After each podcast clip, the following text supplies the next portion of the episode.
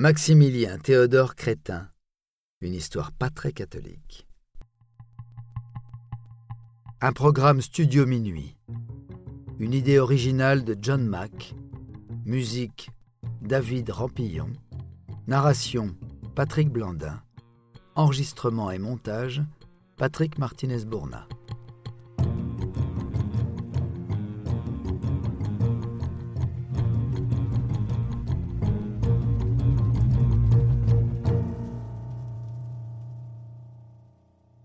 Maximilien Théodore Crétin est un artiste peintre et sculpteur. Né à Paris en 1797, il fut l'élève du peintre Guérin et du graveur Simon Pradier. D'abord matelot, puis papetier, il fut professeur de dessin au collège d'Auch. Ensuite, engagé dans une troupe de comédiens ambulants, il tombe amoureux lors d'une représentation en Irak. Il s'y marie et y établit résidence en 1825.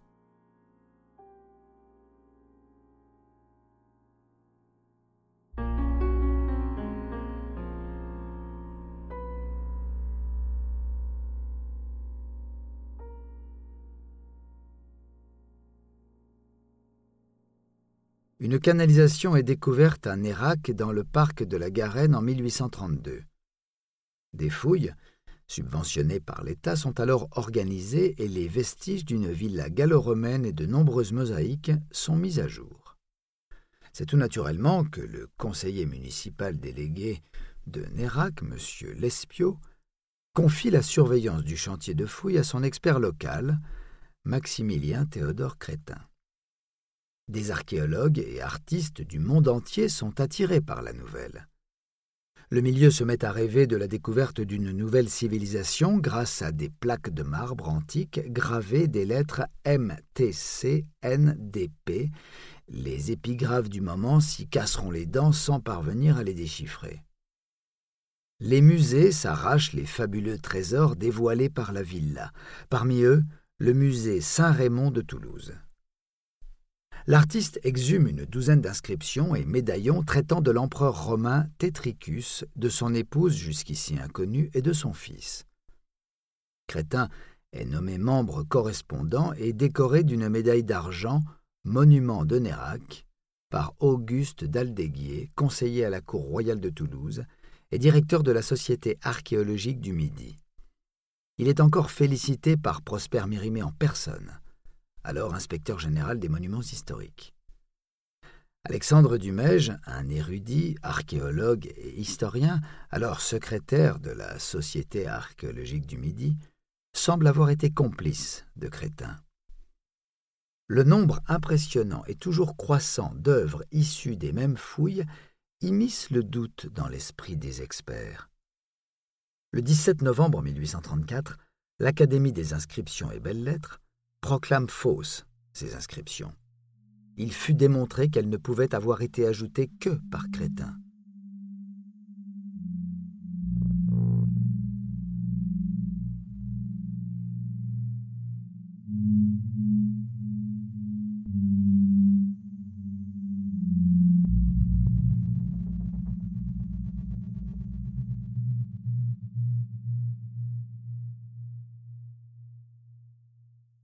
Ayant peur de perdre toute crédibilité, la Société archéologique du Midi de la France persiste à masquer la complicité de son secrétaire. Plusieurs de ses dignitaires affirment en 1841, 1865, 1889 et jusqu'en 1940 que le fameux quadrige, conservé au musée Saint-Raymond, est une pièce authentiquement romaine, sauf les inscriptions ajoutées. Hubert Delpont, historien et écrivain français, démontre clairement leurs mensonges. Preuves à l'appui dans son livre Maximilien Théodore Crétin et l'Empire de Tétricus, Histoire d'une arnaque, publié en 2006 aux éditions Albret. Des épigraphes indiqueront pourtant que les inscriptions contiennent nombre d'éléments insolites, qui trahissent une méconnaissance profonde de l'histoire de cette période, ainsi que de l'épigraphie romaine. Au lieu de SPQR, Senatus Populusque Romanus, on rencontre plusieurs fois SPRGQ, soi-disant pour Senatus Populus Romanus Gallicusque, formule inconnue dans l'épigraphie romaine authentique. La ville de Nérac, se croyant illégitimement privée d'antiquités romaines provenant d'une fouille entreprise sur son territoire, institue un procès contre Théodore Chrétien pour récupérer les pièces qu'elle croit voler. Un article de l'époque décrit le moment croustillant du procès. Le jour de la justice arrive. M. Crétin, en veste de toile, en barbe à la jeune France, s'assied près de son avocat et déclare qu'il est l'auteur des monuments. C'est un homme petit, à cheveux blonds grisonnants. Il annonce avoir trente-quatre ans. Il porte en sautoir un large ruban noir moiré, auquel pendent les médailles que lui ont décernées l'Académie de Bordeaux et la Société archéologique de Toulouse. Il dit que l'Institut de France, à cause de son adresse, va lui en décerner une autre. On est accouru d'Agen, de Toulouse, d'Auch, de trente lieues à la ronde pour assister au procès. Messieurs le marquis de Castellane, Dumège et de Joinnet, tous des érudits, déclarent ne rien savoir des spoliations dont se plaint la ville, et ils s'élèvent seulement contre les faussetés dont on a voulu surcharger l'histoire, mais il n'y a pas de tribunal dont elle soit justiciable.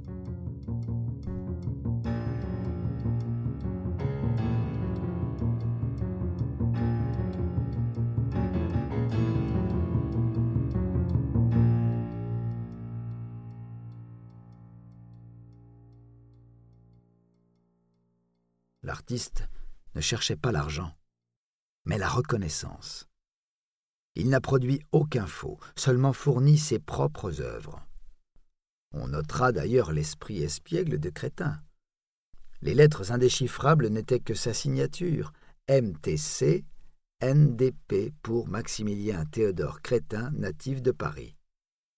D'autre part, la femme Néra, représentée avec un diadème et un voile sur l'un des bas-reliefs, a été totalement inventé par le sculpteur, qui lui a donné ce nom en hommage à la ville de Nérac.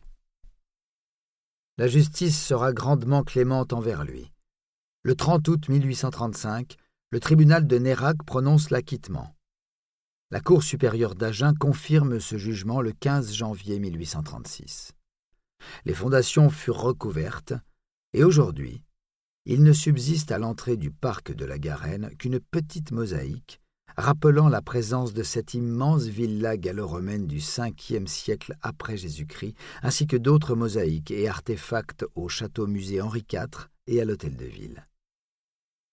Pour seule punition, il fut demandé à Crétin de réaliser une sculpture pour orner la cour des mariages de la mairie d'Agen. Ainsi naquit la crétine d'Agen.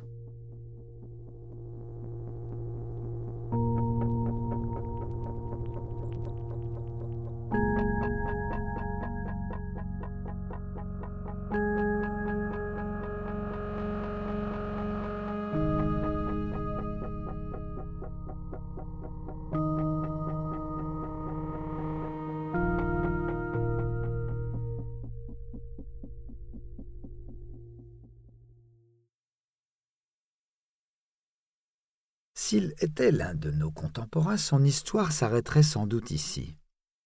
Mais la non-circulation des informations à l'époque a conduit le faussaire à Germigny-des-Prés. Son église est déclarée monument historique en 1840. Elle abrite une mosaïque qui nécessite des travaux de restauration. Un mosaïste de Rome, M. Cuilly, est engagé par l'architecte des bâtiments de France, Albert Delton, pour ses travaux le comportement de Delton finit par faire fuir le mosaïste, qui, en plus de son travail, expose ses œuvres personnelles à Paris. C'est là que réside Maximilien Théodore à cette époque, au 9 rue Neuve Saint-Denis, précisément. Découvrant l'exposition et le prix des œuvres, il se réinvente mosaïste. Il se fait rapidement une réputation en exposant en 1946 et rencontre ainsi Delton qui lui propose le poste. Crétin l'accepte, sans délai, et se met au travail avec son ouvrier, M.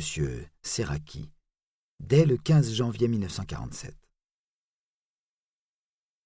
Mais la façon avec laquelle Delton traite Crétin comme un manœuvre salarié à la journée blesse profondément son amour-propre d'artiste et lui cause des difficultés pour fixer son salaire notamment. Sa tâche est d'enlever une mince couche de plâtre qui couvre toute la surface de la mosaïque et, au fur et à mesure de son enlèvement, de nettoyer, laver et reconsolider les quelques petits cubes qui n'avaient plus d'adhérence avec la voûte. Au cours de son travail, Crétin découvre des lettres et des fragments qui montrent qu'une phrase s'étale tout le long du mur, sous la mosaïque. Il vient de découvrir ce qui reste de l'inscription originale de Théodulphe. Il en réclame à haut la découverte, réelle celle-ci.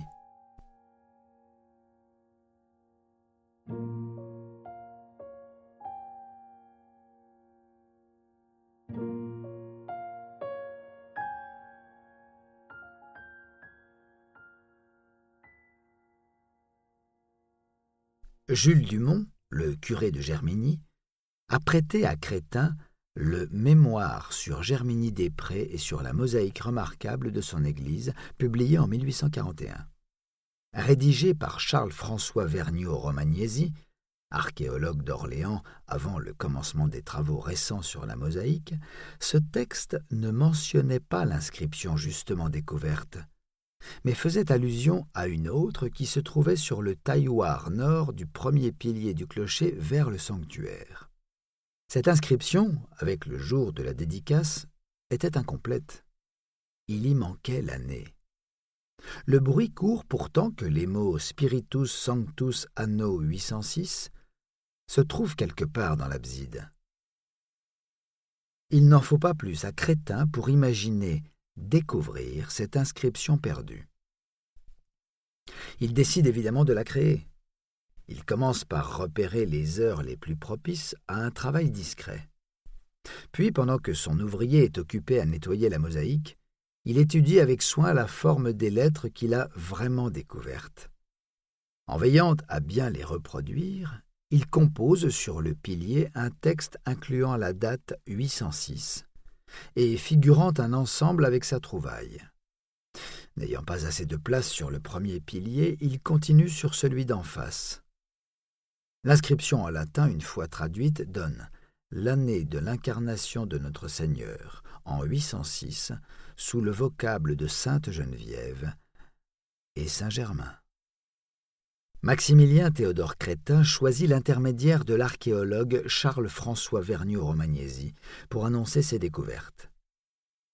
Le choix ne fut pas des plus judicieux, car Vergniaud-Romagnesi n'était pas apprécié du milieu et même redouté pour son côté laxiste, contraire aux précautions à prendre dans son métier. La méconnaissance du Moyen Âge de Crétin vint une fois de plus le mettre dans l'embarras car il a utilisé le mot et dans la date. Il n'existait pas à l'époque. Crétin a quitté le chantier le 31 janvier 1847. Il devait poursuivre des travaux de plus grande envergure, mais la révolution de 1848 retarde le projet. Plus tard, Mérimée, qui ne l'avait pas oublié, vint à savoir qu'il en était chargé, en plus d'être l'auteur de la découverte des inscriptions et met une fin immédiate à ses paiements et travaux. Du procès qui eut lieu ensuite, on ne sait pas grand-chose, si ce n'est que Maximilien Théodore Crétin fut incarcéré au fort de l'Est, puis transféré à Belle-Île en août 1848. Maximilien Théodore Crétin est mort à Paris en 1865. Il laisse quatre enfants, dont Marie-Joséphine Belleville, née Crétin à Bordeaux, qui fut peintre élève de son père, et a reproduit plusieurs médaillons d'inspiration chrétienne, et des mosaïques exposées en 1879 comme La Vierge et l'Enfant Jésus, d'après celle de la chapelle San Zano à Saint-Praxède, à Rome.